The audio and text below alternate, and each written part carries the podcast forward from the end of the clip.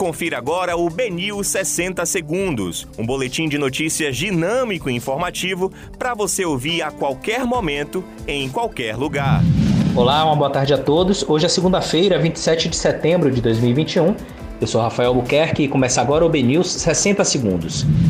Corpo de garçom desaparecido é localizado em Cova Rasa, na casa do ex-namorado em Lauro de Freitas. Rui Costa afirma que reforma administrativa deveria propor remuneração vinculada à produção do servidor. Policial persegue homem em telhado de prédio após encontrá-lo com sua esposa no bairro de Mussurunga.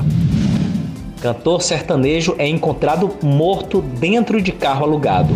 Volta de público aos estádios só acontecerá com torcedores imunizados com as duas doses da vacina contra o coronavírus, diz Rui Costa. Esses foram os principais destaques da segunda edição do Boletim BNews 60 Segundos.